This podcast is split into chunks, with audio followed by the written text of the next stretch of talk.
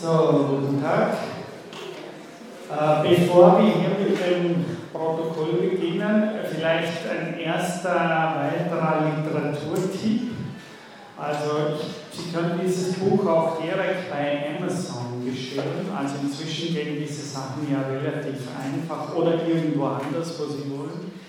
Äh, ich kann Ihnen sehr empfehlen, dieses Buch Yoga in Practice. Das ist aber immer eine Finte von David Jordan Weiss. Das heißt, Yoga in Practice ist kein Praktikbuch über Yoga, sondern das ist ein Buch, in dem führende Indologen über verschiedene Aspekte und vor allem auch über verschiedene geschichtliche Entwicklungen im Yoga in einem äh, maßgeblichen Sammelband, der gerade letztes Jahr in Princeton, glaube ich, äh, erschienen ist, dass sie hier mehr oder weniger das geschichtliche, historische Hintergrundwissen zu der dieser Vorlesung hier bekommen. Es ist wirklich ein sehr schönes Vorwort auch von David Jordan White, der für mich einer der interessantesten Indologen ist derzeit äh, und von dem ich mir immer die Informationen hole, wenn ich äh, mehr oder weniger nicht als Philosoph nur die Sutren lese, sondern mich auch auf die Ebene oder auf das Glatteis äh, indologischer und historischer untersuchen. Also ich kann Ihnen das sehr empfehlen, weil das ist ein relativ umfangreicher Sammelband, wie gesagt, die allerneuesten Ergebnisse, wenn Sie so wollen, auch aus historischer Sicht. Und äh, wenn Sie das gelesen haben, dann haben Sie wirklich einen, Zeit, einen sehr guten Überblick über das, wie derzeit diese Tradition der indischen Philosophie von der Perspektive der Indologie behandelt wird. Ich werde das Vorwort auf jeden Fall auch scannen im Laufe dieser oder nächster Woche und werde dann die Introduction von Jordan White online stellen. Wer aber die Möglichkeit hat, dieses Buch, ich glaube, es ist nicht wahnsinnig teuer, irgendwas mit 20 Euro oder sowas, äh, wer die Möglichkeit hat, es sich zu kaufen, den würde ich auch empfehlen, das Buch selber zu kaufen. Ja, also die sind ja inzwischen relativ äh, erschwinglich gegenüber dem, wie das früher war, wenn man versucht hat, solche Bücher aufzuteilen. Also das wäre meine erste Empfehlung und die Einleitung zu diesem Buch eben werde ich in Bälde online stellen. Ja? Gut, äh, das war die eine Sache. Ich glaube, ich noch eine zweite wollen, aber die wird mir irgendwann noch einfallen. Das heißt, ich überlege die also zehn Minuten. Äh, vielleicht das noch dazu für die, die Protokolle haben, weil ich gefragt habe, wie lange, ja, 10 bis 20 Minuten. Ich habe gesagt 10 Minuten und es ist wichtig, dass Sie müssen, nicht so wichtig ist das nicht, was ich gesagt habe letzte Stunde, also Sie müssen mir nicht auf den Lippen kleben und einfach nochmal wiederholen, was ich die ganzen letzten eineinhalb Stunden gesagt habe, sondern das Ziel eigentlich des Protokolls ist, dass Sie die wichtigsten Gedanken nochmal kurz zusammenfassen so dass Sie sich daran erinnern, so dass ich mich daran erinnern und wir dann gemeinsam aufbauen können, von dem her äh, in weitergehen. Ja? Aber Sie müssen hier wirklich bei den Protokollen nicht jeden Satz äh, von mir noch einmal äh, in Erinnerung ja? Ich begrüße euch zu meiner Stundenwiederholung zu der Lehreinheit 15. März 2012. Wir haben das letzte Mal fortgesetzt bei der Atembewegung. Wir sollen in das Phänomen der Atmung hineingehen und eine Erfahrung machen. In der platonischen Tradition sagt man, ist der Atem Teil der Erscheinungswelt. Das heißt, wir glauben, der Atem hat irgendwo einen Ort, Ruka, an dem er stattfindet. Wenn man versucht, sich auf diesen Atem zu konzentrieren und versucht, bewusst dem zu folgen, wie der Atem kommt und wie die Atemwende stattfindet, folgt beim Atemvorgang eine kurze Pause, dann das Ausatmen und dann wieder diese kurze Pause. Spricht man von einem vokazierbaren Vorgang. In der indischen Philosophie spricht man darüber, dass das Atmen selbst ein Teil dieser Erscheinungswelt ist, weil er als solches ein eingeschränktes Phänomen in der Welt ist, auf das ich mich punktuell richten, konzentrieren und eins werden kann. Das ist ein Teil der Übung Ekatatra Abhyasa, die Übung der Konzentration auf eine Sache. Yoga ist das zur Ruhe kommen der Denkbewegungen, Yoga Chitta Vritti Niroda. Der Drashta nimmt Platz in der Leerheit der Seele. Die zwei Stufen der Meditation sind erstens eins werden mit dem Atem und zweitens sehen, dass die Form des Atems leer ist. Beispielsweise wenn wir jemanden haben, der sich auf die Atmung konzentriert und vertieft, wird man die Erfahrung machen, dass die Atmung eine unendliche Dimension nach außen ist, sodass man diese Atmung von zwei Richtungen anschauen kann. Einerseits kann man betrachten, wo diese Atmung stattfindet und andererseits, wo sie nicht ist, in ihrer eigenen Leerheit. Das Umspringen eines Bildes. Es springt ein Bild um. Es ist ein Umspringen, das heißt plötzlich springt ein Ding um, einerseits gesehen von der Form, die es ausfüllt, und andererseits von der Form der Leerheit, von der jedes Ding umgeben ist. Das ist auch mit diesem Doppelbau, also dem doppelten Auge arbeiten gemeint. Das Umspringen grenzt überall die Leerheit aus. Die asiatische Philosophie meint mit Pushua welches mit Geist übersetzt wird, eine Form der Leerheit, die in allen Formen selbstgegenwärtig noch da ist. Das ist eigentlich der Geist, der umspringen will zu einer solchen Form. Ein Beispiel, man kann einen Menschen in zwei Perspektiven anschauen. Erste Perspektive, man kann einen Menschen auf seine Gestalt anschauen. Zweite Perspektive, man kann einen Menschen von dem her anschauen, in dem er sich selbst befindet. Das ist auch der Zweck der Schulung, die die asiatischen Philosophen verlangen. Man soll den Umschlag der Leerheit erkennen und die Leerheit im Körper anschauen. Man lernt wieder das Gegenteil. Die Kraft der Unterscheidung zwischen den beiden Prinzipien. Man kann das nur unterscheiden, also man kann nur unterscheiden zwischen Leerheit und Form.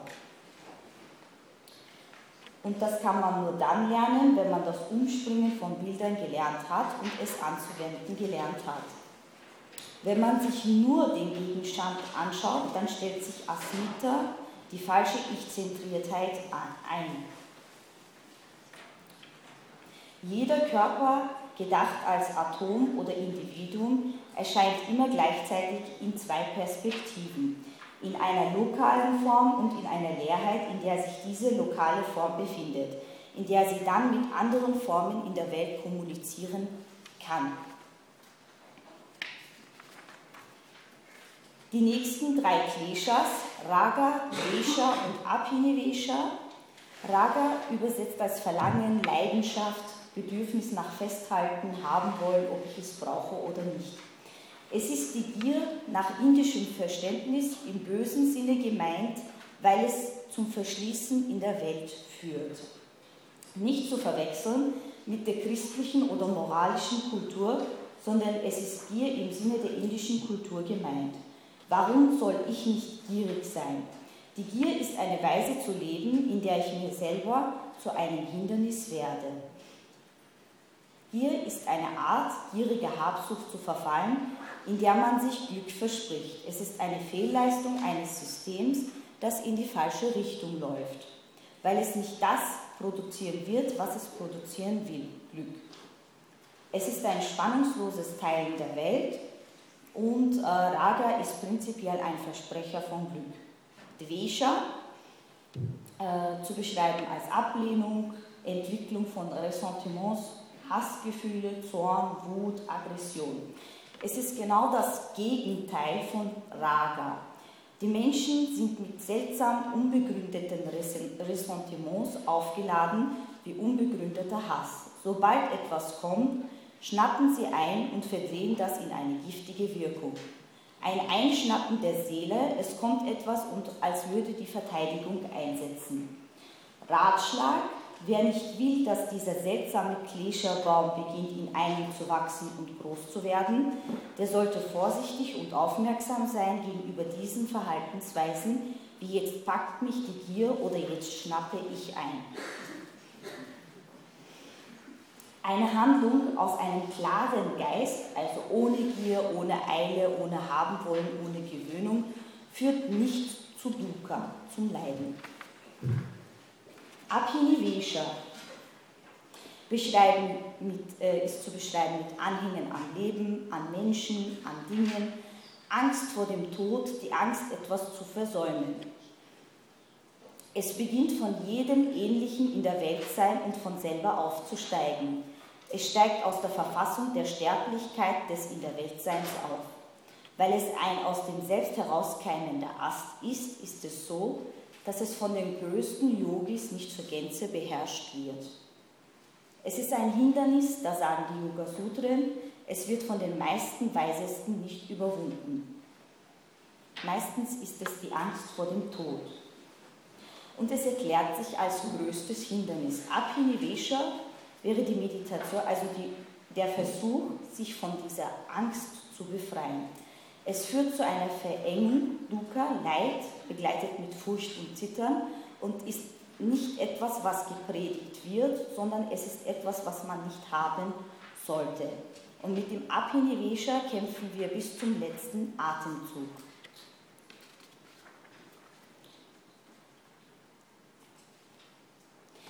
Klesha ist ein Karma, das heißt ein Tun. Eine Theorie des Tuns, des Handelns als solches, es gibt eine Form des Handelns, die Klesha erzeugt eine Art Klescher-Count erzeugt und ein Handeln, das diesen Baum, Klescherbaum, groß macht. Dieses Handeln ist nicht nur eine Sache des Hier und Jetzt, wir sprechen über das Handeln in der indischen Philosophie. Das erste ist, dass das Handeln eine Art und Weise der Furcht zeitigt und das zweite ist, es zeitigt ein Sediment. Also wir sprechen über ein Tun, das sich zeitigt und sedimentiert. Sedimentiert ist im Sinne von archivieren gemeint etwas, das in irgendeiner Form materiell gespeichert wird. Nicht gemeint ist ins Gedächtnis steigen lassen. Ein Archiv ist ein materielles Gedächtnis, zum Beispiel in einer Bibliothek haben wir ein Archiv von Büchern. Wir können in einen Ordner greifen und die Informationen herausholen. Die indische Theorie hat starken Archivcharakter. Eine Handlung zeigt mehrere Wirkungen und wird in mehreren Ebenen gleichzeitig gespeichert. Wenn man redet beispielsweise, zeigt man Effekte. Es wird aufgenommen, verworfen, kritisiert, verwertet, qualifiziert, also kurz gesagt bearbeitet, je nachdem als unnützige Information gelöscht oder wichtige Information gespeichert. Alles, was als Handeln in diesem Raum erzeugt wird, wird gespeichert, materiell gespeichert. Während ich spreche, sedimentiert sich mein Sprechen an ganz vielen Orten, an meiner Festplatte und an der Festplatte anderer Zuhörer. So, ähm, wir sind schon bei neun Minuten. Ja. Yoga Sutra 2.2 versucht zu definieren, und zwar die beiden Ziele des Kriya Yoga. Beiden Ziele des Kriya Yoga sind erstens Samadhi, äh, Bhavana, Karana, ist äh, zu erklären mit der Geburt des Samadhi in uns selbst zum Geschehen bringen. Also etwas zur Geburt verhelfen, wie zum Beispiel in der Stimmung, das Meditieren wachsen lassen.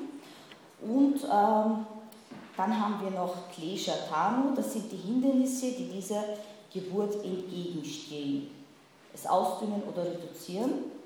Zwei Fragestellungen dazu wäre, was ist der Yoga-Weg und wie führt der Weg zum Samadhi und der Weg der Tat, Kriya Yoga. Was können wir tun? Was können wir beitragen zu dem Weg des Samadhi? Ähm, ja, was ist Yoga in dem Sinne hier interpretiert? Den einen Baum kleiner werden lassen und den anderen Baum vergrößern. Klesha-Baum kleiner werden lassen und den Samadhi-Baum vergrößern. Ich danke für eure Aufmerksamkeit.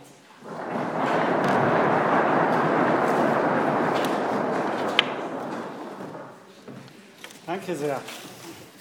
Ja, Sie haben sich ja wunderbar an die Zeit gehalten. Ja? Äh, nur um das nochmal ganz kurz zu wiederholen, also noch, wenn wir gesprochen haben vom Klescherbaum, dann sind das eben diese, nur nochmal zur Verdeutlichung, das sind diese fünf Punkte, Avidya, Asvita, Raga, Dveja, Abhiniveja. Also Klescher meint immer, Klescherbaum meint immer diese fünf Punkte. Ja? Und das heißt, wenn es heißt, die Kleschers verringern, dann heißt das immer diese fünffache Wurzel verringern. Ja? Also nur, dass da keine Missverständnis entsteht. Und das ist eben dann die Definition von Kriya-Yoga, wie Sie gesagt haben. Also diesen fünffachen äh, Momente oder fünffachen Eigenschaften zu verdünnen, äh, zu reduzieren und dann gleichzeitig äh, in den Samadhi-Raum gehen. Gut, also dann werde ich jetzt hier weitermachen bei dem, was Sie zusammengefasst haben.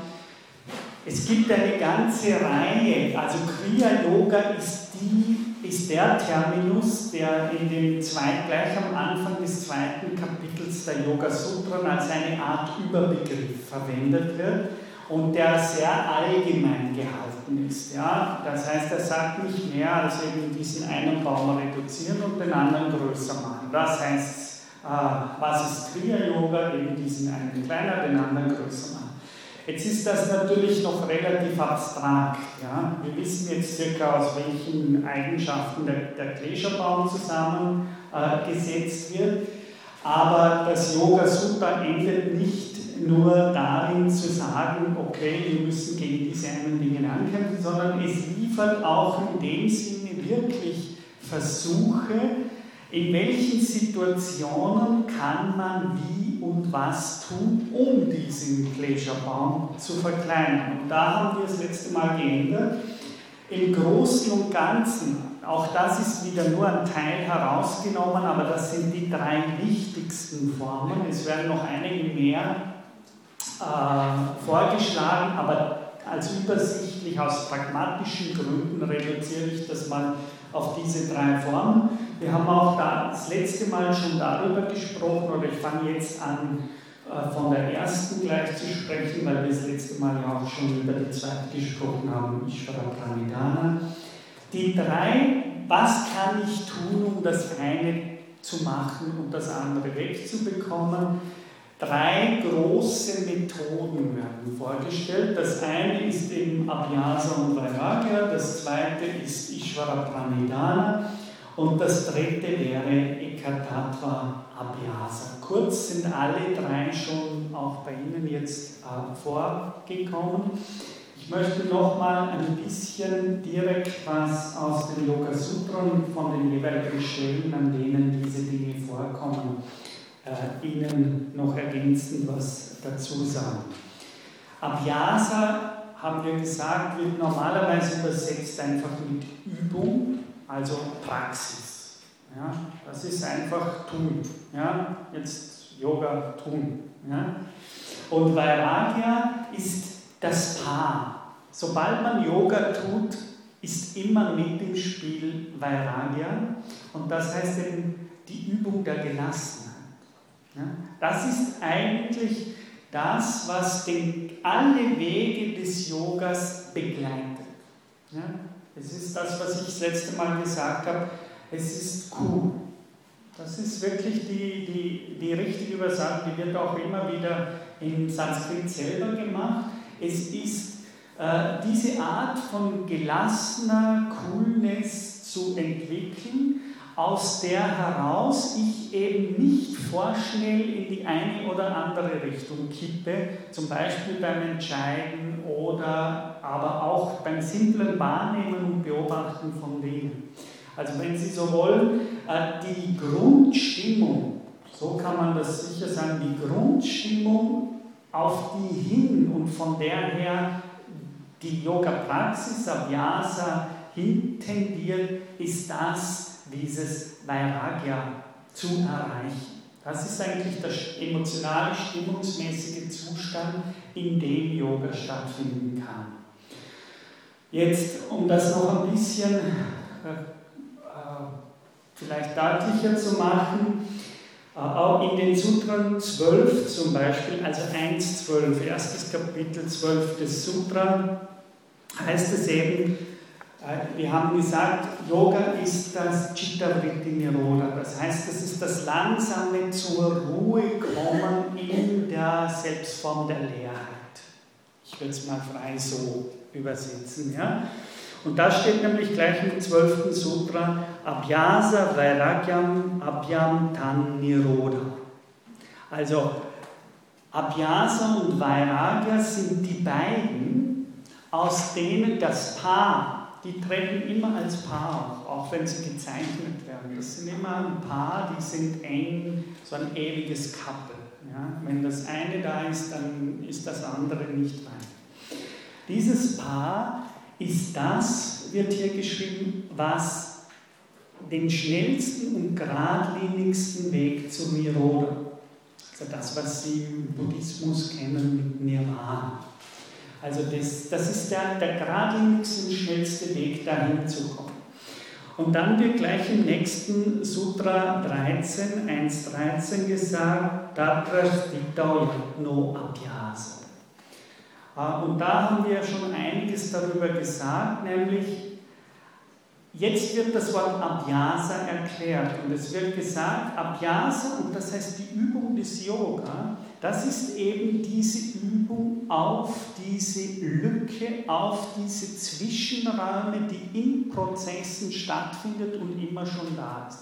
Ja, mehr noch, es heißt, Yatno heißt eigentlich, es ist eine Art Bemühen und Streben danach. Und zwar jetzt und ein solches intensives Bemühen um ein Ohr, um einen Sinn für diese Lücken, bis das Hören können dieser Pausen in der Musik, dieser Atempausen im Atem etc., dass das Hören dieser Lücken selbst beginnt, Lust zu machen. Ja?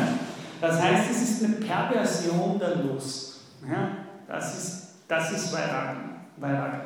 Es ist im wahrsten Sinne eine Pervertierung oder Subvertierung, eine Umkehrung des Lustprinzips. Ja?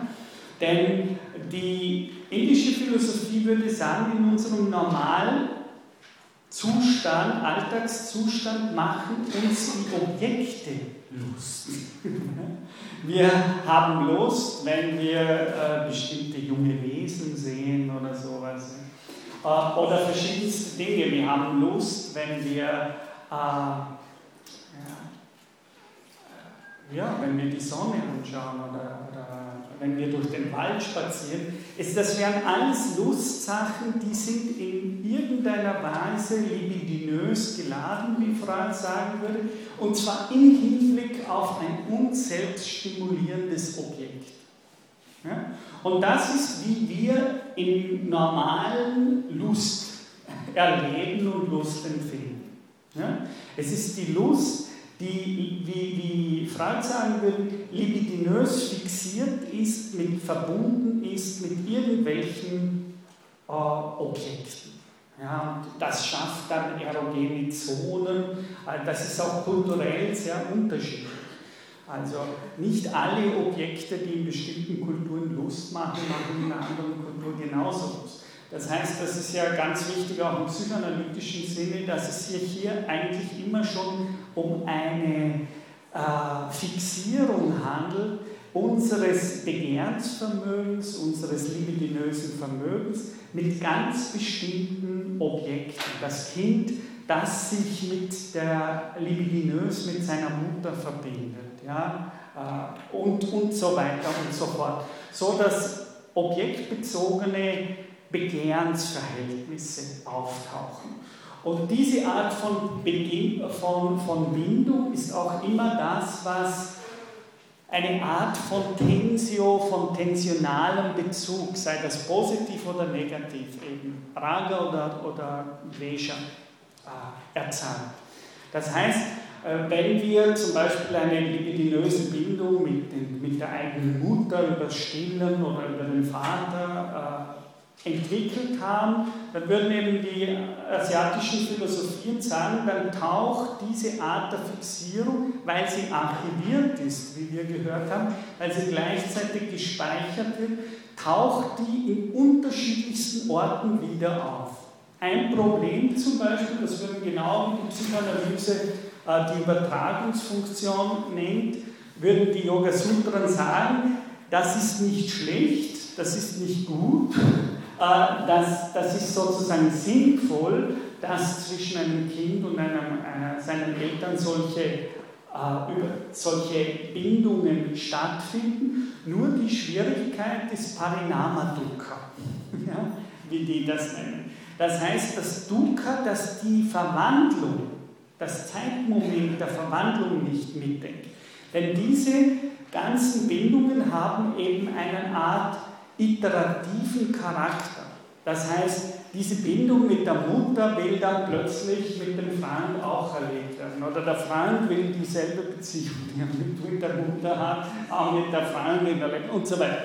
Das heißt, es ist die, wir wollen auch nicht sagen, es ist nicht schlecht, dass diese Bindung mit der Mutter entstanden ist, aber es ist immer bei all diesen Bindungen eine Gefahr, Nämlich durch das, dass diese Bindungen selbst ein Gedächtnis bekommen, ist es so, dass sie auch in völlig äh, unpassende Situationen übertragen werden. Also das ist ganz wichtig, dass das Vritti, das Gedächtnis, archiviert diese Erfahrungen und ist gleichzeitig latent das, was wir wie den Leib mit uns herumtragen. Ja? Und wo immer wir dann in Situationen kommen, verbindet sich das Erlebnis dieser Situation mit diesen gespeicherten Erfahrungen und ruft dann oft auch völlig absurde äh, Reaktionen hervor, die eigentlich gar nichts mit der jetzigen Situation zu tun haben.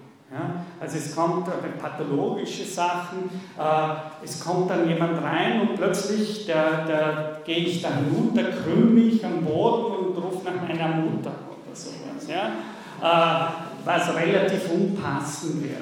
Aber das Entscheidende ist, die, die indische Philosophie würde sagen, wir dürfen das die können alle Vrittis, wie Smriti, also Gedächtnis und so weiter, alle diese Tätigkeiten können, die sind amoralisch. Das wird gleich am Anfang gesagt. Die können Klister, Aklister sein. Die können gut sein, die Bindung des kleinen Kindes an die Mutter, an den Vater, aber sie wird in dem Moment schlecht, wo diese Bindung eine Art, wie Frau sagen würde, Fixierung wird, die man nicht mal losbekommt und beginnt unwillkürlich in alle anderen Beziehungen, in denen völlig andere eigentlich Verhältnisse angebracht werden, übertragen werden. Das ist die eine Sache. Darum, darum, darum sind solche Fixierungen immer auch mit ein Problem. Das ist wichtig. Es ist nicht grundsätzlich so, dass es schlecht ist, solche Objektbindungen zu haben, aber die äh, Ritisarupe, das heißt diese Identifikation, die sich mit der Zeit über die regelmäßige Wiederholungen von solchen äh, Erfahrungen und damit die Gewohnheit, die sich archiviert und in uns ausbildet, die ist insofern auch Dukkha und Hindernis, Klesha, wenn sie eben zu einer automatisierten Übertragungsfunktion wird. In Situationen, mit denen die mit dieser anderen Situation eigentlich gar nichts zu tun haben. Und das wird dem Parinama Dukkha genannt. Das ist ein Dukkha, in dem der ganze Verwandlungs- Moment der Situation nicht selbst äh, berücksichtigt wird. Don Quixote wäre eine typische Figur. Der leidet extrem unter Parinama-Dukkha, weil der kämpft immer noch so, wie man vor hunderten Jahren gekämpft hat und sich benimmt, ja, wenn er gegen die Windmühlen kämpft und so weiter und so fort.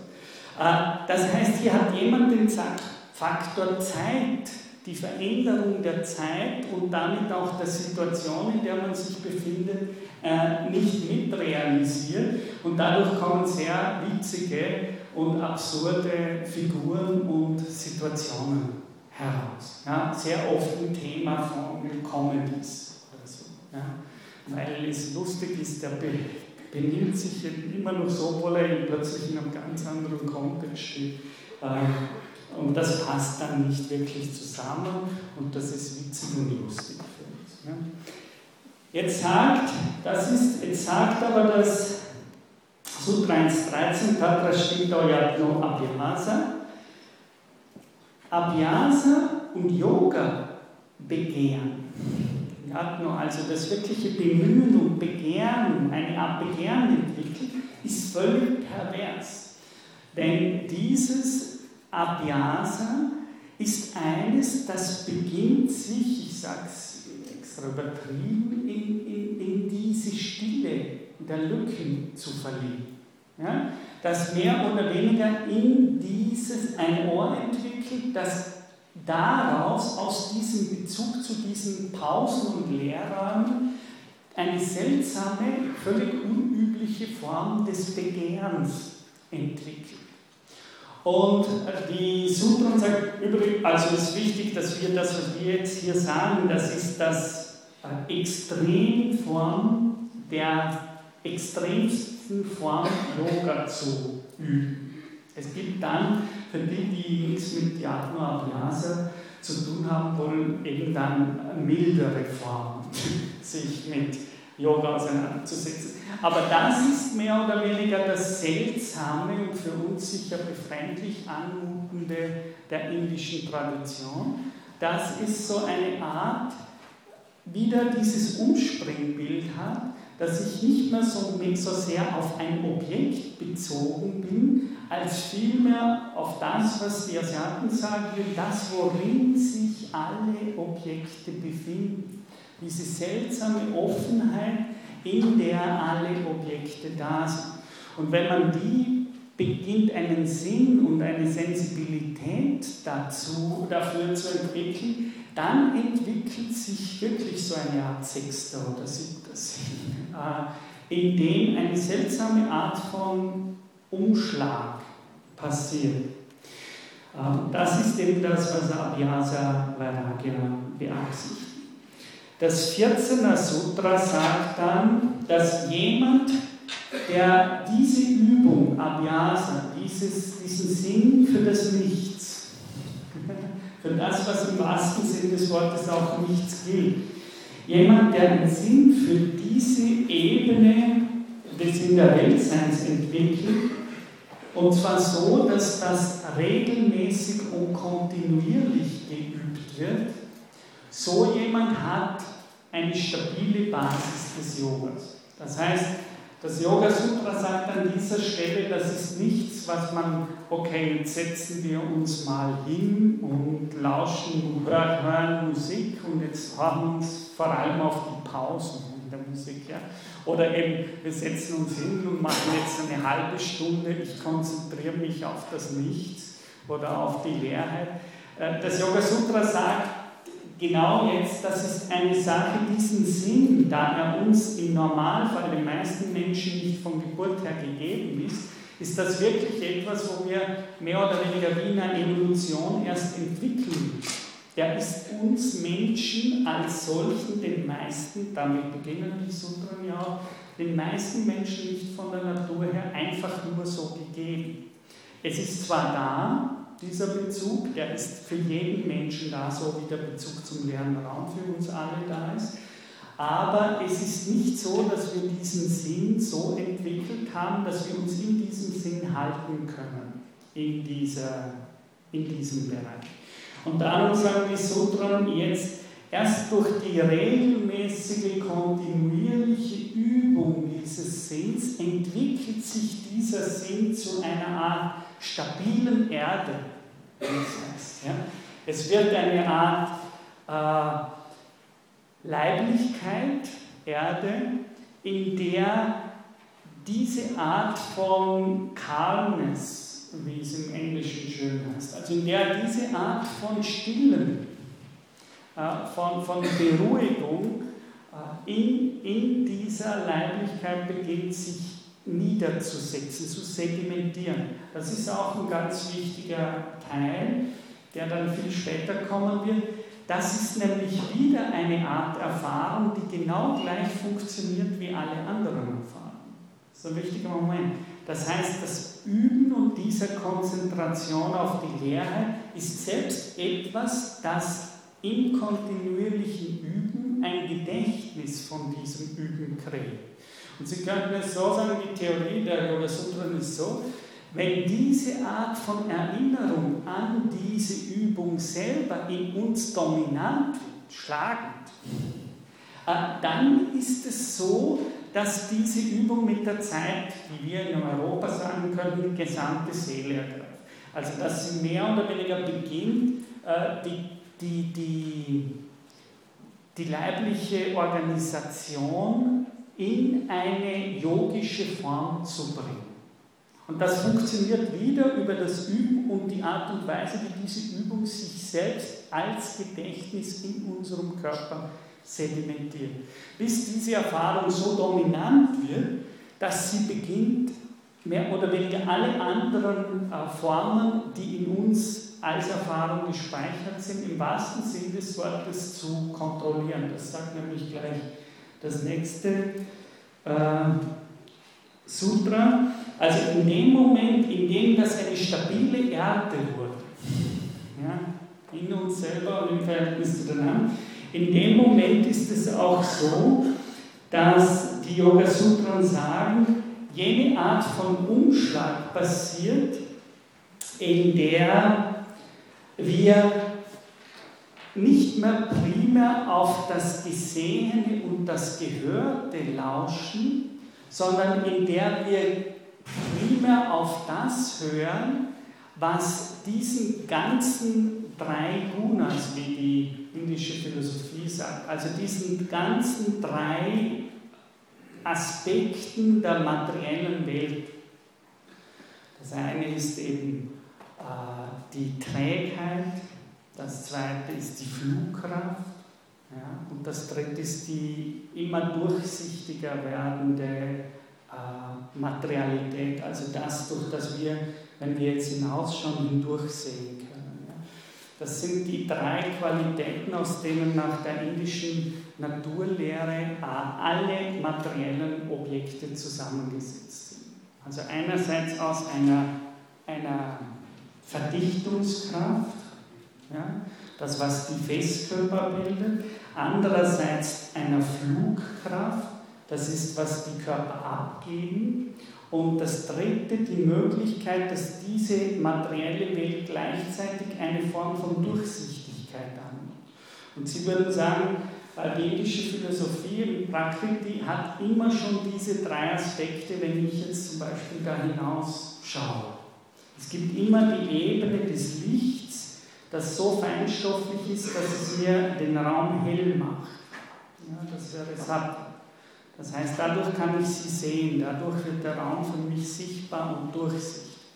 Und dann ist es so, dass ich dort die einzelnen tamasigen Körper sehe. Ja? Also das, was von ihnen als verdichtete Masse in diesem Raum da ist. Und eben die Flugkraft-Ebene, das ist die Ebene, die zum Beispiel hier im Raum sichtbar wird durch mein Reden. Ja? Dass sozusagen mein Reden permanent was abgibt. Nur ist das eine Sache, die nicht nur im Reden geschieht, sondern das ist eine Sache, die eben nach indischer Lehre in jedem Körper passiert. Und zwar wirklich in jedem. Also das passiert, dieses Abgeben von Energie passiert zum Beispiel auch natürlich in einem Stein. Äh, in diesem Sinne habe ich dann gesagt, dass jeder Körper in der indischen Philosophie so etwas wie eine kleine Sonne ist, ein Leuchtkörper. Weil er ist nicht nur Festkörper, sondern er gibt immer einen Teil seiner Masse auch als fliegende Energie ab und affiziert damit die anderen Körper. Und lichtet damit einen durchsichtigen, einen transparenten Raum. Die Sonne ist natürlich dadurch ein wichtiges Beispiel, weil wir alle drei Qualitäten am besten anhand der Sonne sehen. Ja? Die Sonne ist einerseits ein Festkörper, sie hat andererseits eine helle, die sie selber abgibt, das Licht, das sie abgibt. Und im dritten Moment ist sie durch diese eigene Helle, die sie abgibt, für uns selbst sichtbar. Das heißt, es gibt einen transparenten, durchsichtigen Bezug zur Sonne. Also bei der Sonne ist das so, dass das äh, augenscheinlich ist, im wahrsten Sinne des Wortes. Wichtig ist aber, dass in der indischen Philosophie diese drei Eigenschaften in jedem materiellen Körper sind. Also selbst in einem Stein. Darum, und jetzt kann ich eine Anfrage von einer Studentin beantworten, darum könnte man auch sagen, weil ich in der ersten Stunde gesagt habe, darauf wurde ich aufmerksam gemacht, dass ich gesagt habe, der Stein hat keine Seele. Ja? Und das stimmt natürlich, wenn man Seele denkt, wie bei Aristoteles oder in der christlichen Philosophie, als ein lebendiger, als ein belebter Körper. Aber wenn wir im asiatischen Sinne Seele denken als die Fähigkeit, etwas abgeben zu können, also zum Beispiel Energie aussenden zu können, dann wird einem klar, warum für die asiatische Philosophie sowas wie die Sonne oder wie ein Stein auch Seele hat. Da ist aber der Begriff der Seele natürlich ein sehr anderer als der äh, bei Aristoteles oder der äh, in der christlichen Tradition des Philosophierens, wo Seele immer nur animierte Körper, also lebendige Körper bedarf. Und in dem Sinne hängt es, das ist meine Antwort auf die Antwort, hängt es ab, in welcher Terminologie wir sprechen. Wenn wir in der westlichen Terminologie sprechen, dann ist es unsinnig zu sagen, der Stein habe eine Seele. Wenn wir aber im östlichen Kontext denken, ist es sehr wohl sinnvoll davon zu sprechen, dass eine Seele hat, weil dort Seele einfach meint das Prinzip des Abgebens, ja, des Scheinens äh, das einen Teil von sich schicken. Ja? Dieses, dieses Geben. Und das kommt in der Tat der Sonne zu oder das ist auch ein Teil der Realität eines Steines, der Wärme abgibt oder sowas. Darum kann man eben im asiatischen Sinne sagen, der Stein hat Seele. Es würde aber keinen Sinn machen, das in einer Terminologie der westlichen Kultur zu sagen weil hier Seele eben auf das Kategorische, auf das äh, jemand, der selbst was spürt, der selbst was wahrnehmen kann, wie Aristoteles sagt, ein beseeltes Lebewesen wenn ich zurückgehe zu dem letzten, die wenn es um diese Übung von Vairagya und Abhyasa geht, dann sagt das Yoga Sutra auf 1.15 eben zuerst, dann, wenn das Begehren nach dieser Stille größer wird als das Begehren nach dem Gesehenen und dem Gehörten, dann steigt das auf, was eben die Yoga Sutra Vairagya nennt. Dann kommt eine Seele in ihre Coolness, in ihre Gelassenheit. Das ist eben das wichtige Moment. Das heißt, wenn, wenn diese Form des Begehrens größer wird als das Begehren nach Gesehenem und Gehörten, das ist dann der Moment, in dem sie mehr und mehr von diesem Vairagya, von dieser Gelassenheit äh, kontrolliert wird, wie es hier sogar heißt in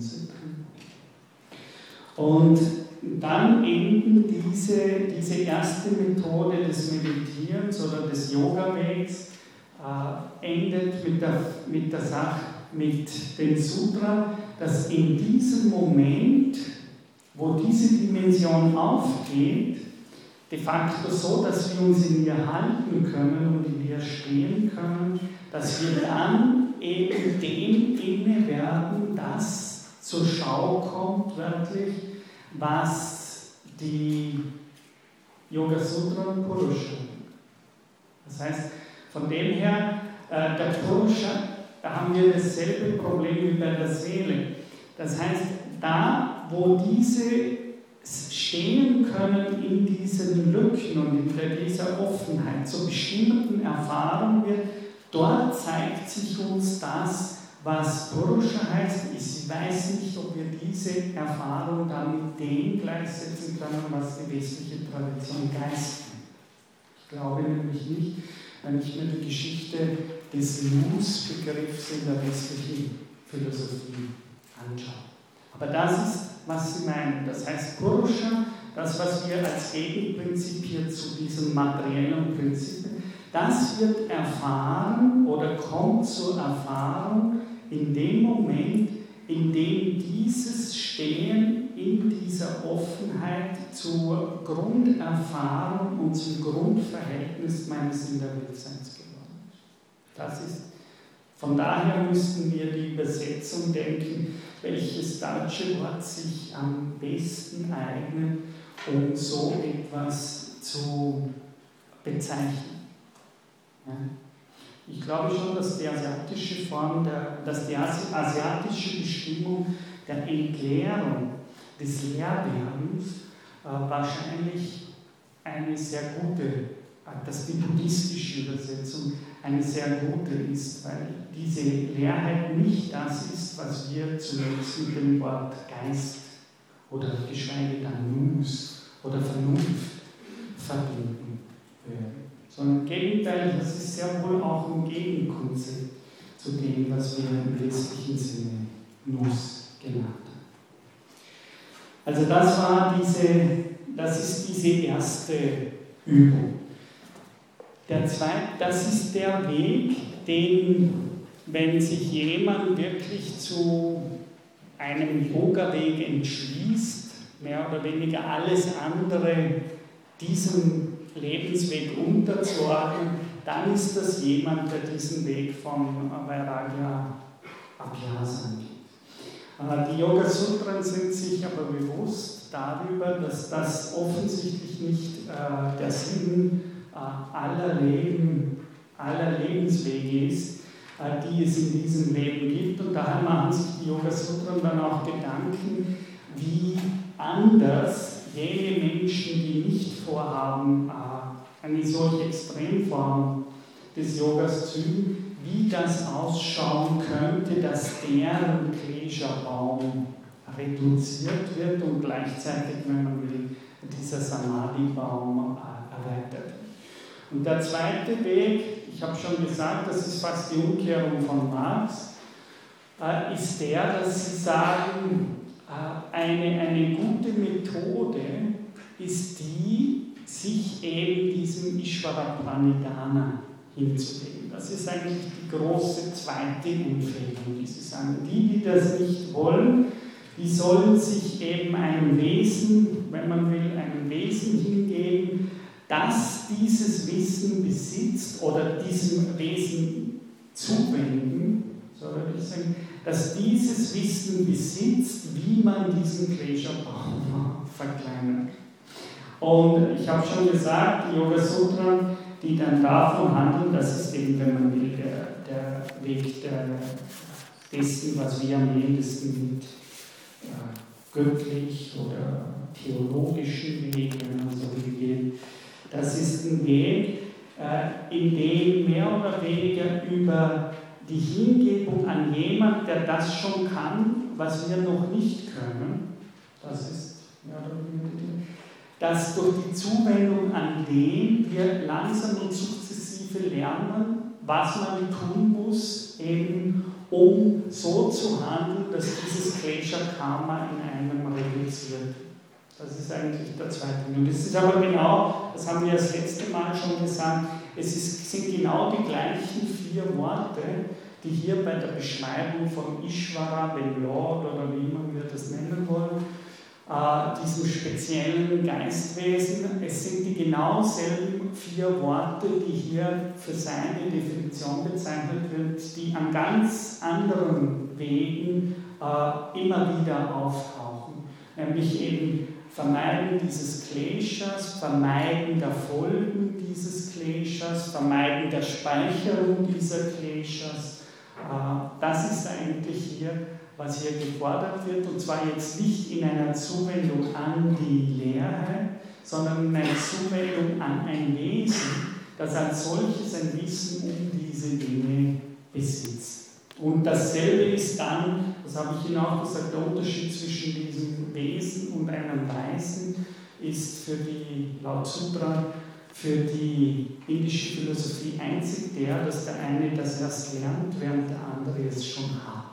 Aber eigentlich ein vollkommener Weiser wird sich nicht von einem Gott im indischen Sinne äh, unterscheiden.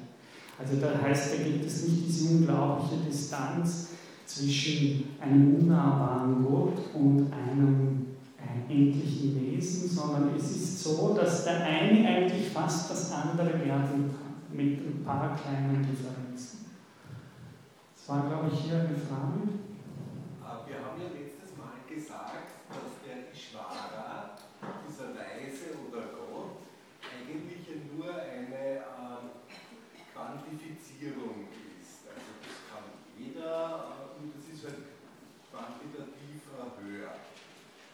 Und äh, dann haben wir noch festgestellt, dass äh, es eine Eigenheit dieses Ishvara ist, dass der überhaupt ja selbst nie einen Kleschebaum gehabt hat, den er aushören hat müssen. Äh, wäre das nicht eigentlich ein qualitatives Merkmal?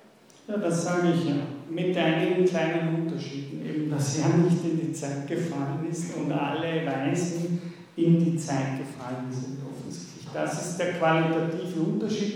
Aber sonst gibt es eigentlich in den, das sind die Sutren 1, 23 bis 28, sonst gibt es eigentlich keine große Differenz. Ich habe Ihnen nur, so wie ich es hier auf der Folie gesagt habe, ist wichtig, Sie, Sie dürfen sich das nicht so sehr vorstellen als ein Gott, der über der Welt thront, so wie wir das gewöhnt sind sondern die indische Philosophie überhaupt ist eine Philosophie, die, wie ich sage, eine kosmische Philosophie ist. Das heißt, das ist, das ist gar nicht so deutlich, ob das nun ein bestimmtes Wesen ist, so wie wir, als dass das viel eher beschrieben wird als eine Art kosmische Weisheit, die im Kosmos selber innewohnt. Ja? Das ist ganz wichtig, weil äh, das heißt, es ist nicht so sehr ein Gott, der die Welt regiert, als in der Welt selbst ist eine geheime Weisheit tätig, die es zu entdecken gilt.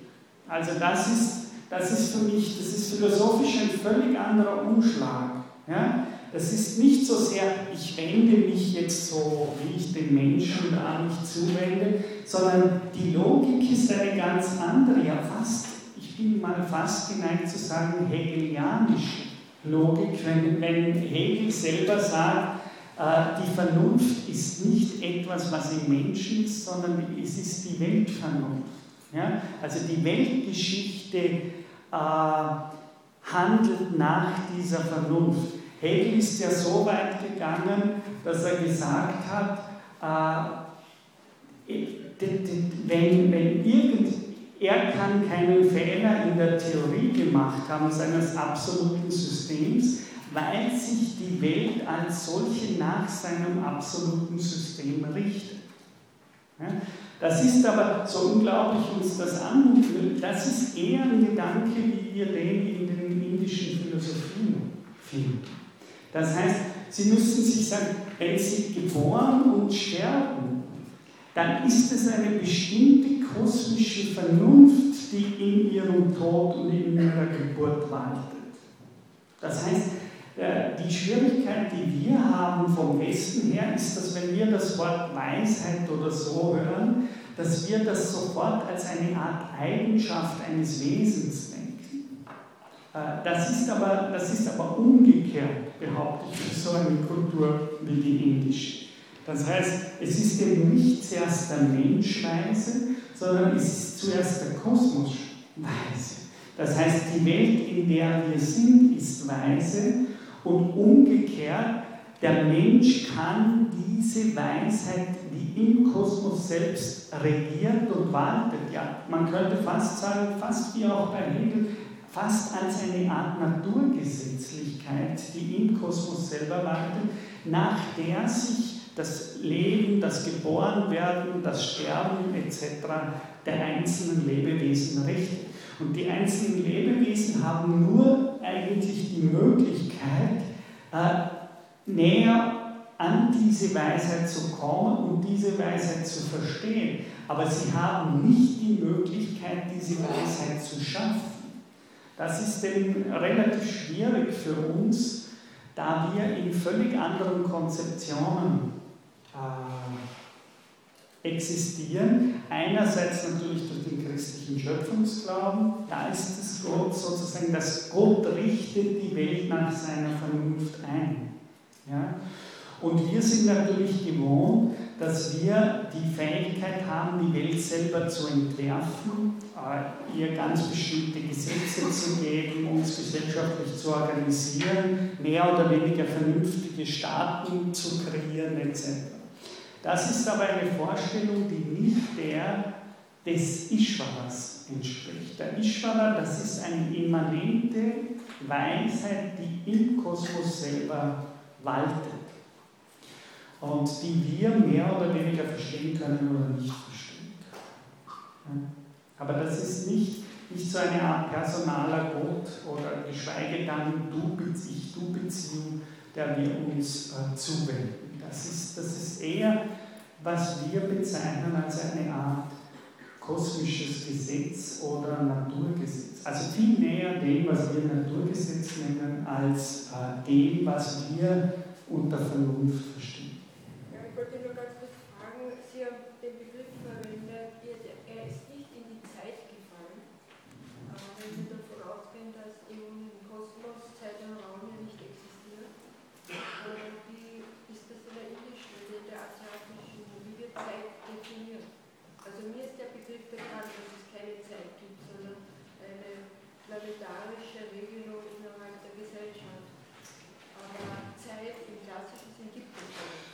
Die Inder haben mehrere Konzeptionen. Also das, äh, diese Form von Zeit, die hier beschrieben, ist, Kalena, äh, das meint, das meint, dass, das bringt mich jetzt in eine Verlegenheit, weil das für uns relativ wieder schwierig zu begreifen ist. Die indische Philosophie würde sagen, er fällt nicht in die Zeit, in diese Zeit, nämlich er fällt nicht in die Zeit der Kleshas. Das heißt nicht, dass er in überhaupt keiner Zeit ist, sondern das Wichtige, was die indische Philosophie sagen würde, weil er die Weisheit in sich selber hat, fällt er nicht in die Zeit des Leidens. So müsste man sagen. Er fällt nicht in die Zeit des Dukas. Ja? Und in dem Sinne ist die Weisheit jene Ordnung, die uns außerhalb dieser Zeit des Leidens hält. Also würde jemand diese Ordnung Ritter kennen, dann heißt das nicht einfach, er ist nicht mehr in der Zeit, sondern das heißt ganz einfach, er ist nicht mehr der Zeit des Leidens unterworfen. Wird mit Leiden zusammengekoppelt. Genau, also das Wichtige ist hier, das ist eine ganz bestimmte Zeit. Es ist die Zeit, in der jemand dem, dem, diesen Verengungen von Dukkha unterworfen ist.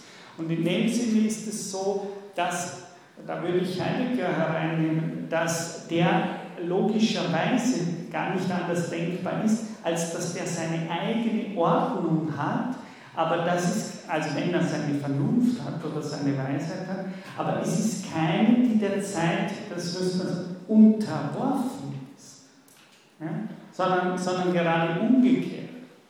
Die Zeit ist genau jener Bereich, in der wir nicht dieser Vernunft unterworfen sind. Das wären, das wären die alten Ordnungsgedanken, die auch in den Wegen ganz standen. Das heißt, Sie, Sie dürfen das nicht so denken, der ist gar nicht in der Zeit, sondern der ist in einer anderen Zeit und Zeitlichkeit als der Zeit der Wesen, die Dukkha unterworfen sind. Ja? Und äh, in dem Sinne würden die asiatischen Lehren sagen, jemand, der Prajna, die Ordnung der Weisheit erkennt, ist nicht mehr der Zeit unterworfen. Das ist, aber das heißt nicht meiner, meiner Leser, dass er gar keinen Bezug mehr zur Zeit hat oder dass er nicht in einer ganz anderen Zeit wäre, wie wir sagen. Aber er ist nicht mehr in dieser Zeit, die der Ordnung des äh, Sarvam unterworfen ist. Kann man sagen, dass es Zeit, viele Zeiten gibt, die parallel existieren? Nein, im Asiatischen, die, die spekulieren da nicht so wahnsinnig. Im Asiatischen würden sie sagen, die Sutren sagen hier mal nur, es gibt, er ist der Zeit nicht unterworfen. So steht es drin. Es, er ist dieser Kalenderzeit nicht unterworfen und zwar davor steht welcher Zeit, nämlich der Zeit, die dem Klesha Karma folgt. Er ist von dieser Zeit und dieser Weise des Lebens unberührt. Und er ist unberührt dadurch, weil er Prajna hat. Weil er die Weisheit hat, fällt er nicht in diese Zeit, in der, die, in der sozusagen die, die Wesen gegen ihre eigenen Intentionen hat. So könnten wir das. Das heißt, er, er ist nur der, der nicht diesen vier Termini unterworfen ist. Klesha, Karma, Vipaka, Ashaya. Das heißt, Leid, Handeln, die Folgen des Handelns und die Speicherung, die Sedimentierung dieser Handlung. Diesem Komplex ist er nicht unterworfen. Und es steht nur da, außer der Zeit sein heißt hier so viel wie nicht diesen vier Faktoren unterworfen sein. Das ist das, ist das Entscheidende. Das heißt, es steht nicht da, dass der nicht in seiner ganz eigenen Form in der Zeit ist oder eine ganz bestimmte Form der äh, eigenen Vernunft oder, oder Zeitlichkeit, wie man, sagt, wie man mit Heidegger sagen könnte. Aber er ist nicht so in der Zeit wie die leidenden Wesen in der Zeit, sondern er ist anders in der Zeit. Das ist das Einzige, was die Sutren 1,23 bis 1,28 sagen. Ja? Also nicht, er ist nicht, nicht außerhalb der Zeit, sondern außerhalb dieser Zeit, die durch diese vier Faktoren bestimmt. Und darum ist er außerhalb dieser Zeit, die durch den Klesha-Baum bestimmt ist. Aber das heißt noch nicht, dass er überhaupt keinen Bezug zur Zeit hätte oder selbst nicht eine bestimmte Form der Zeitlichkeit. Darüber sagen die Sutren nicht. Sie sagen nur darüber, dass er über diese vier. Und das ist aber ganz wichtig, das ist fast pragmatisch. Das Entscheidende an dieser Definition ist, wir sollen ein Leben leben, das von diesen vier Faktoren frei ist. Das ist es wird hier fast dasselbe gesagt wie davor bei dem äh, davor und danach, als bei dem anderen Wegen. Es wird hier nur bezogen auf ein Wesen, das diese, von diesen vier Faktoren schon frei ist. Sonst ist das alles Entscheidendste hier, dass wie gesagt wird, diese vier Faktoren sollen in dem Leben keine Rolle spielen. Und wenn du den ersten nicht jetzt, dann geh den zweiten, indem du dich auf etwas konzentrierst, das von diesen vier Faktoren schon frei ist. Das ist mehr oder weniger die die ganze Theologie, die da drin Also das ist das Zweite und das Dritte, das wäre dann Ekatatra Abhyasa. Das ist sozusagen jetzt sagen schon die Yoga Sutra ganz viele Leute, die wollen mit so einem Wesen überhaupt nichts zu tun. Also fragt das Yoga Sutra, was ist der dritte? Oder das ist die dritte Möglichkeit. Neben dem ersten und dem zweiten äh, Desikachar zum Beispiel, der Sohn von Krishnamacharya, hat sich ewig dagegen gewehrt, dass er sich eben zu einem Gott zuwendet. Es war für Krishnamacharya allerdings kein großes Problem, sondern er hat ihm gesagt, es gibt ja in Yoga Sutra mehrere Wege und es gibt die, die mit denen nichts zu tun haben, die sollen auch diesen Weg nicht gehen. Äh, das dritte ist eine fast, kann man sagen, Vorbereitung. Der Welt. So würde ich das mal sagen. Das ist aber ein Weg, der grundsätzlich für jeden nützlich ist. So würde ich das. Und das ist eben die Ausbildung von Konzentration. Das ist die Ausbildung von Konzentration. Das ist auch natürlich der Weg, der zum Beispiel in den westlichen Yoga-Traditionen eigentlich das ist, äh, wo selbst wenn Sie ganz schwierige Körperübungen machen, dann geht es hauptsächlich darum, dass Sie sich auch lernen, da müssen Sie sich unglaublich konzentrieren. Äh, um diese Stellungen zusammenzulegen. Das heißt, auch da ist es weniger der Sinn, diese Stellung zu können, als dass man eigentlich, wie das Yoga Sutra sagt, wie bei einer mathematischen Aufgabe auch, lernt, sich auf eine Sache total zu konzentrieren und diese Sache dann gut und schön zu können. Und das ist der Weg, der jetzt gesagt wird, der hat weder mit Gott noch hat der mit diesem Hören auf die Lücken mal im ersten zu tun, sondern das ist wirklich die langsame Schulung auf eine, auf eine Sache. Das ist eben äh, sich ganz einem Musikinstrument zu widmen, sich ganz einer mathematischen Aufgabe zu widmen, sich ganz auf ein Ding zu konzentrieren. Das kann sein, was es ist. Es kann sein, die Familie äh, hin und her. Das Entscheidende, was die Yoga-Sutren sagen, bei jeder dieser Formen des Entwickelns einer Einheitsvorstellung und einer intensiven Auseinandersetzung mit einer Sache nur, entwickelt sich ganz von selbst ein, eine Form von Niroda, das heißt ein ein, eine Gegenkraft gegen die Zerstrahlung. Das ist eigentlich die andere Eins. Das ist eigentlich das, was ich. Das heißt, die, für die anderen würde das Yoga Sutra nur sagen, was es da empfehlen wird, um nicht in diese totale Wirbel der Zeit hineinzukommen, ist die Schulung der Konzentration auf eine Sache. Und es würde sagen, in dieser Sache eigentlich realisiert man schon in kleinen Mengen das, was in den anderen beiden Wegen äh, sozusagen in einer intensiveren, extremeren Form geübt wird oder geübt werden kann.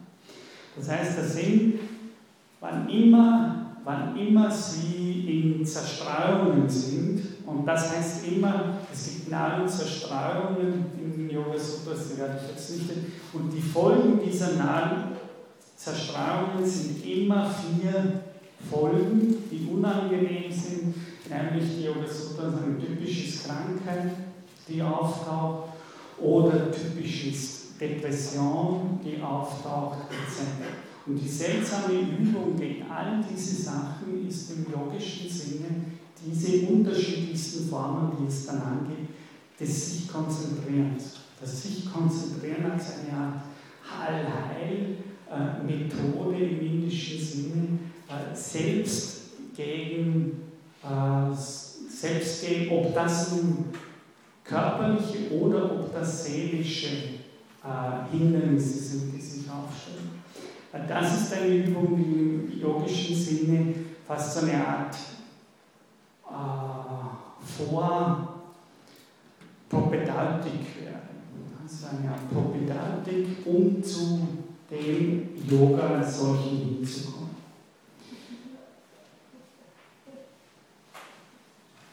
Bitte?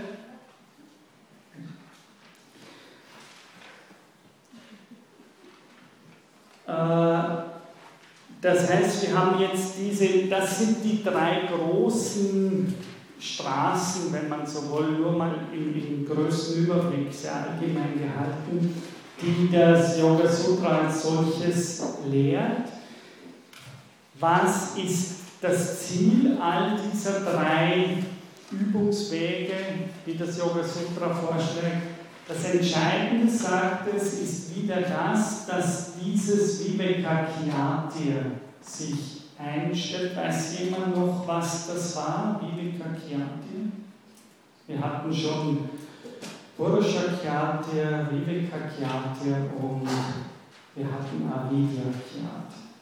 Was ist dieses Viveka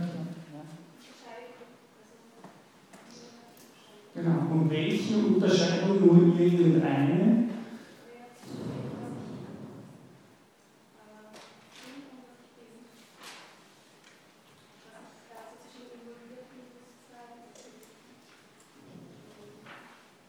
Genau, also und zwar jetzt am eigenen Leib. Das ist das Wichtige. Also Viveka Kyati ist nicht mehr nur das abstrakte Wahrnehmen dieser beiden univoken Prinzipien, sondern das Vivekakyatya ist die Fähigkeit, am eigenen Leib diese Unterscheidung realisieren zu können. Äh, und das ist, das ist eben eigentlich das, wohin alle diese drei Übungswege als solche zielen äh, und wohin sie wollen. Und es ist natürlich der Gegenbegriff zu dem Avidyakyati. Avidyakyati, wenn Sie sich erinnern, das ist eben das, was in diesem Klescherbaum mächtig ist. Äh, jetzt möchte ich von diesem Thema eigentlich, das war für mich so eine Art Einführung oder Hinführung, bis jetzt in den ersten Stunden und jetzt gehe ich nochmal ganz an den Anfang der Yoga Sutren hin, um wirklich mehr oder weniger von vorne jetzt nochmal anzufangen und die entscheidenden ersten Sutren durchzusprechen. Äh, das gleich zweite, also das, das erste Sutra überhaupt, wenn ich wirklich von ganz vorne beginne, das erste Sutra ist nur so eine Art Sutra, in der es darum geht, hier nun beginnt die Einweisung oder die Übertragung in die Lehre des Yoga Sutra. Also das ist ein erstes Sutra und dann kommt eben gleich dieses zweite Sutra. Dieses zweite Sutra heißt Yoga Chitta Vritti Niroda. Wir haben darüber schon, also diese, die Worte als solche sind ja alle schon äh, gefallen. Und wir haben, äh, wir haben gesagt, dass das eben, wenn ich es jetzt noch einmal übersetze, dass das der Moment der Beruhigung, äh, der Stilllegung dieser agitierenden Tätigkeiten innerhalb des Rittis sind äh, und die eben zu diesem Kriya-Yoga führen. Dann das nächste war, ich habe da einige Sachen, sehe ich schon vorgenommen, äh, von, diesen, von diesen Dingen, die hier stattfinden. Das Yoga Sutra 1.3 ist eben dann dieses Sutra, das sagt, wenn dieses Chitta Vritti stattfindet, dann ist es so, dass der Drashtu, das ist vielleicht eine wichtige Unterscheidung noch, die wir jetzt schon genauer einführen können. Wenn die Yoga Sutren sprechen von Purusha, dann meinen sie eben dieses Purusha und Prakriti, dann meinen sie diese universalen Prinzipien von Leerheit, Offenheit und Materie. Äh, wenn das Yoga Sutra das Wort Drashtu verwendet, dann haben wir am Anfang gesagt, meint es diese beiden Prinzipien, aber so wie sie in mir selber wohnen, und zwar als einer Synthese schon aus diesen zwei universellen Prinzipien. Das heißt, der Drashtu, das ist nichts anderes wie der Purusha, aber es ist jetzt der Purusha, der sich schon in einem vermischten Zustand mit der Materie befindet. Das heißt, es ist eben dieses Prinzip, das ich gesagt, wenn Sie sich erinnern, ganz am Anfang bezeichnet habe, als wörtlich heißt auch Drashtur, der, der vernimmt, der, der sieht. Und das wird jetzt gesagt, in dem Moment, in dem Chitta Vritti Niroda, also in dem diese Beruhigung und dieses zum Stillstand kommen der eigenen Leiblichkeit, so würde ich mal sagen, wenn das stattfindet, dann sagt es, dann nimmt jetzt mein Ich, mein sehendes Prinzip in dieser Offenheit und Leerheit wörtlich Platz. Aber was dann? Also es, es beginnt mehr oder weniger aus sich herauszutreten und in dieser Offenheit der Leerheit selber Platz zu nehmen und darin zu halten. So beginnen die Yoga Sutren. Also Yoga ist das langsame Beruhigen der Chitta Vritti, also meiner Leiblichkeit, bis das sehende Prinzip in dieser Leiblichkeit, in dieser Offenheit selbst Platz nimmt. Also heraustritt eigentlich aus seiner Identifikation mit seiner eigenen Leiblichkeit und Selbstform und in deren Offenheit hinaus tritt. Und dann sagt das Sutra 4, wenn dieses Hinaustreten meines Selbst aus mir selbst in seine Offenheit passiert, dann passiert gleichzeitig eine Art Detachment, eine Art Loslösung meiner selbst von mir selbst und zwar von der Möglichkeit, dass ich mich jetzt rein mit meiner leiblichen Form, in der ich da bin, identifiziere. Das ist eben das Vritti Sarupyam Ittaratra.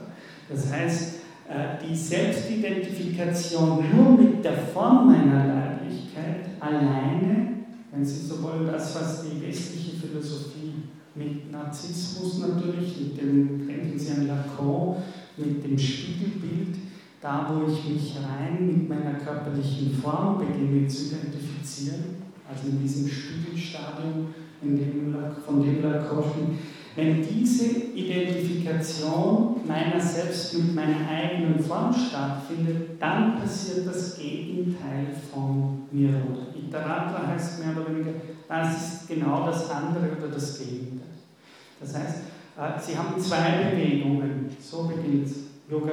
Also Yoga ist das zum Stillstand kommen in dieser, dieser Drehbewegungen in mir selbst und zwar einerseits, so müssten Sie, einerseits, indem ich draußen in der Leerheit zum Stehen komme, oder, sagt es hier, das Gegenteil, indem ich in der reinen Selbstidentifikation mit meiner Form aufgehe. Und das ist eigentlich, äh, so beginnen die Sutra und damit ist definiert nach Yoga Sutra, was das überhaupt ist Jo. Also die, die ganzen, äh, die Spannende in seinem Kommentar sagt ja, wer eigentlich diese ersten vier Sutren verstanden hat, der muss gar nicht mehr weiterlesen. Denn die ganzen anderen Teile der 100, 191 Sutren sind eigentlich jetzt eine Erläuterung des, dieser Bewegung. Dieser Bewegung äh, des sich ins Freie des Lernkommens oder des sich mit der eigenen Selbstform identifizieren. Und äh, diese, diese zwei Existenzweisen sind eigentlich jetzt äh, in, in, den ganzen weiteren Sutren besprochen, äh, analysiert und gefragt wird, wie der eine Vollzug bzw. der andere Vollzug funktioniert. Genau.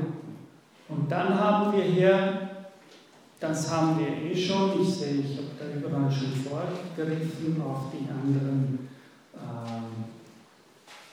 auf diese anderen Sachen. Genau, das heißt, wir kommen dann zu den acht Gliedern. Äh, das haben wir gesagt, das Ganze wird realisiert über Vyasa und Vairagya. Im zweiten Teil der Yoga Sutren ist es nun aber so, dass dieser Weg von Abhyasa und Vairagya nochmal aufgegliedert wird in acht unterschiedliche Glieder. Und das ist vielleicht der berühmteste, über das werde ich jetzt in den nächsten Stunden dann sprechen. Das ist sicher der berühmteste Teil der Yoga Sutren, das ist der sogenannte achtgliedrige Pfad des Yogas.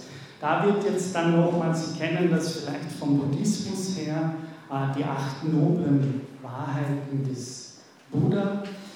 Äh, und eine ganz ähnliche Beschreibung finden Sie in den Yoga Sutren im zweiten Teil, die geht dann sogar hinüber bis in den dritten Teil, in dem jetzt dann versucht wird, nochmal detaillierter zu beschreiben, wie diese Wege, wenn sie von vollzogen werden, in ihren unterschiedlichen acht Ebenen wirksam werden.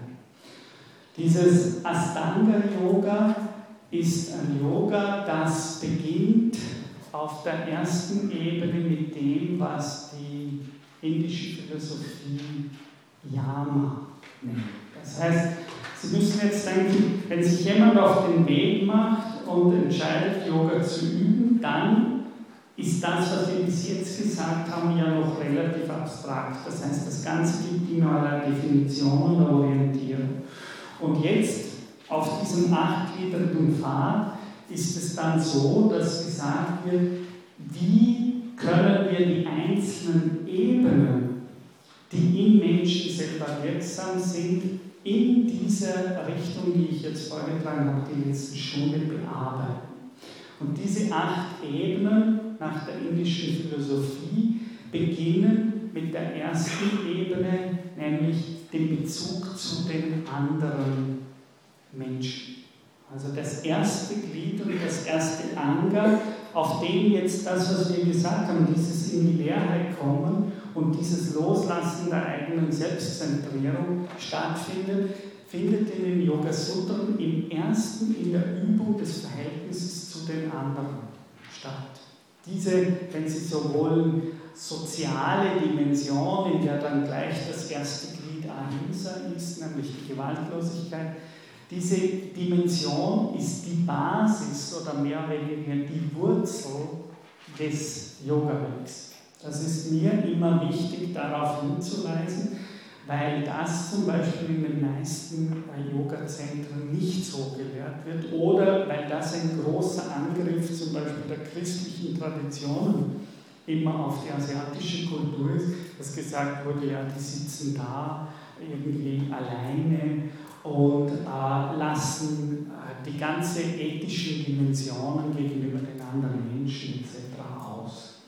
Äh, in den Yoga Sutren ist es aber so, dass das erste und die Basis des Yogas schlechthin, und zwar die Sutren gehen sogar sehr weit, die sagen, äh, für den Yogi als solcher gelten ein gewaltloses Verhältnis, Ahimsa zum Beispiel das erste äh, je, je, höher es sich ent entwickelt hat, umso mehr für alle Orte und alle Zeiten und alle Situationen, in denen er beruht. Also sie sagen sogar, diese, diese Yama-Eigenschaften sind Eigenschaften, die im besten Sinne äh, in jeder Situation versucht werden, zu, versucht werden sollen zu realisieren. Sie sind mehr oder weniger eine Art fast wieder, wie ich sagen würde, eher eine Art Naturgesetz, als dass sie eine Art moralisches Gesetz wären. Das zweite, äh, die zweite Ebene, die in den Yoga Sutren beschrieben wird, die den achtfachen Yoga-Weg ausmacht, ist die Ebene des Umgangs mit seiner, des Umgangs mit sich selbst, wie es wörtlich heißt. Das heißt, es ist die Frage, wie ich nicht nur zu den anderen mich verhalte, sondern wie ich ein Verhältnis zu mir selbst beginne einzunehmen. Das heißt, das ist ganz wichtig, wenn Ahimsa eine Relation ist, also Gewaltlosigkeit gegenüber den anderen, dann ist das auch eine Relation gegenüber mir selbst. Also Niyama, die zweite Ebene, ist die Weise, wie diese Prinzipien und wie das Verhältnis von mir zu mir selbst, und das heißt wirklich zu meiner eigenen leibhaftigen Erscheinung, äh, äh, angenommen werden soll. Wir werden jetzt dann die nächsten Stunden also das genauer alles durchsprechen. Ich möchte es jetzt nur noch am Schluss aufzählen, diese acht Glieder. Das dritte Glied ist dann die Ebene, mit der, wenn Sie so wollen, die erste die ersten, genau das ist noch wichtig, die ersten beiden Glieder, das Verhältnis zu den anderen und zu mir selbst, wie es im Yoga beschrieben ist, betrifft alle Menschen. Ganz wurscht, ob sie Yogis sind oder keine Yogis sind. Das ist also auch eine wichtige Unterscheidung. Die sagen, äh, diese Verhältnisse sind, in dem Sinne kann man wirklich sagen, gibt es eine Art Menschenwürde, sehr wohl, nicht nur in der westlichen Tradition, sondern es gibt diese, diesen Gedanken der Würde, und zwar sogar wesentlich weiter gefasst, nicht nur gegenüber den Menschen, sondern den Lebewesen, den gibt es im Yogisch, in den Yoga Sutren, insofern eben die universell gelten und sie gelten nicht nur für die, die den Yoga-Weg gehen, sondern wichtig ist, dass sie sagen, das, sind, das ist ein Dharma, das für alle lebendigen Wesen als solche gilt und nicht nur für den, der den Yoga Ab dem dritten Glied ist es so, dass es eigentlich Glieder sind, die jetzt für den gelten, der den Yoga-Weg als solchen ergehen möchte. Und das erste dieser yogischen Glieder, das dritte also, das sind die Asanas. Das heißt, das ist die Suche nach einer bestimmten Form von Körperhaltungen, die aber, und das dürfen Sie nicht vergessen, wenn, wenn immer wir jetzt von diesen acht Stufen sprechen, es geht immer darum, über das, das zu realisieren, was wir in den letzten Stunden gesagt haben. Das heißt, es geht immer auch in der Körperhaltung, geht es darum, in diese Offenheit des Svarupa hinauszukommen und nicht in der Selbstidentifikation mit der eigenen Selbstform zu verharren. Das ist das Ziel der, der Übungen zu den anderen, es ist das Ziel zu mir selbst, im Verhältnis zu mir selbst und es ist auch das Ziel in allen Körperübungen. Das heißt, es ist eben nicht das Ziel der Körperübung im yogischen Sinne, äh, Gymnastik oder Leistungssport zu betreiben, sondern es ist ganz klar gesagt, dass das Entscheidende der Übungen ist, dass im Körper selbst diese, äh, diese Öffnung stattfindet, in der der Körper auch auf der physischen Ebene fähig wird, sich äh, von dieser falschen Identifikation mit sich selbst zu lösen und eben hinauszukommen in diese Leerheit der Formen. Das ist das ganze Entscheidende aller Asanas, aller Körperübungen. Das heißt, Sie müssen jetzt immer aus dem Hintergrund dessen lesen, was wir gesagt haben. Ne? Bitte? Mit ganz wenig. Das, ist, das sind, ich weiß nicht, zwei, drei. Äh, die Yoga Sutren, das wird, ist eine gute Frage, weil das oft diskutiert wird.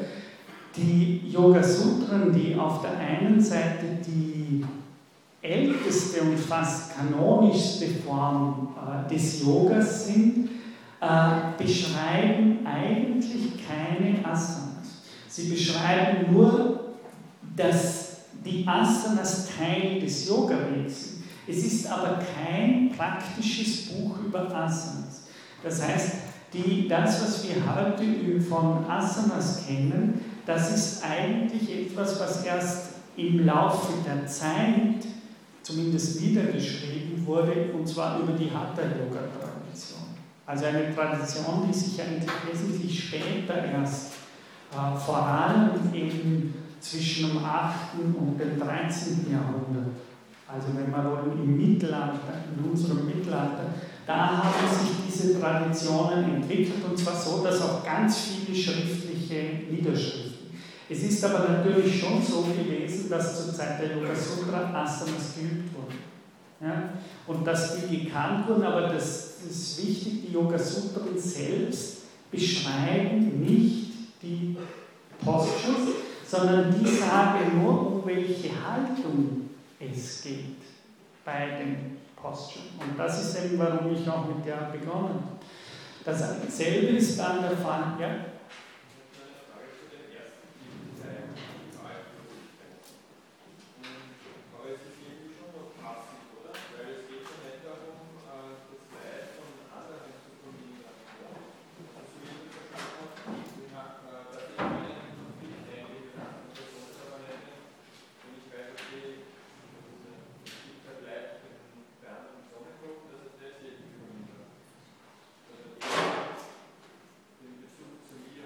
Na, das ist äh, der Bezug, das stimmt. Also es geht immer um die Handlung. Das ist klar. Das heißt, es geht um die, wie kann ich handeln, ohne Klescher zu erzeugen. Und da ist es wichtig, im, im, im Geiste von Ahimsa zu handeln. Ja? Aber dieses Handeln berührt ja nicht mich. Und es berührt nicht mich alleine. Ja? Wenn ich handle in der Welt und dieses Handeln, das ich mache, ist ein Handeln gegenüber den anderen. Aber in dem Sinne ist die indische Philosophie stark von dem Gedanken geprägt, dass es um die Qualität der Handlung selber geht. Und um diese, für diese Qualität bin ich selbst verantwortlich. Aber die Wirkungen dieser Qualität betrifft die anderen. Das heißt, äh, die Handlung als solche hat eine Qualität, für die ich selbst verantwortlich. Aber die Wirkungen dieser Qualität sind nicht mehr, wenn man so will, meine, sondern das sind Wirkungen in der Welt. Und darum gibt es diese, gibt es diese Trennung nicht so in der indischen Philosophie zwischen, sondern in, in de, indem ich eine Qualität habe eines bestimmten Handelns, äh, setze ich ganz bestimmte Wirkungen in die Welt und in der Welt. Und die, die indische Philosophie setzt ganz viel äh, Aufmerksamkeit auf dieses Moment des Handelns selbst. Wenn ich sage, Raue oder solche Dinge, die im Christentum ganz stark sind, das ist zwar gut, aber besser ist es, ich handle so, dass ich gar nicht bereuen muss. Ja? Und darum ist es so, dass die ganz stark auf das Moment der Handlung selber und nicht so sehr auf die Wirkungen und Folgen der Handlungen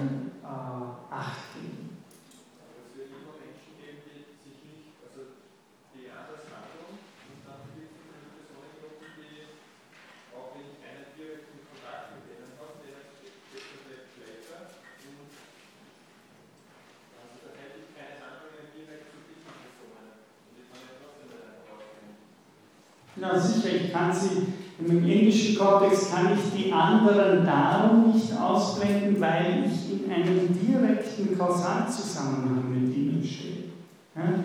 Das heißt, die Frage stellt sich gar nicht so. Da geht es weniger um die Frage, kann ich sehen, wo irgendjemand leidet, sondern die indische, die indische Welt als solche ist eine, in der ich nur sehr partiell unterscheiden kann zwischen den Folgen meines Handels und den Folgen der anderen.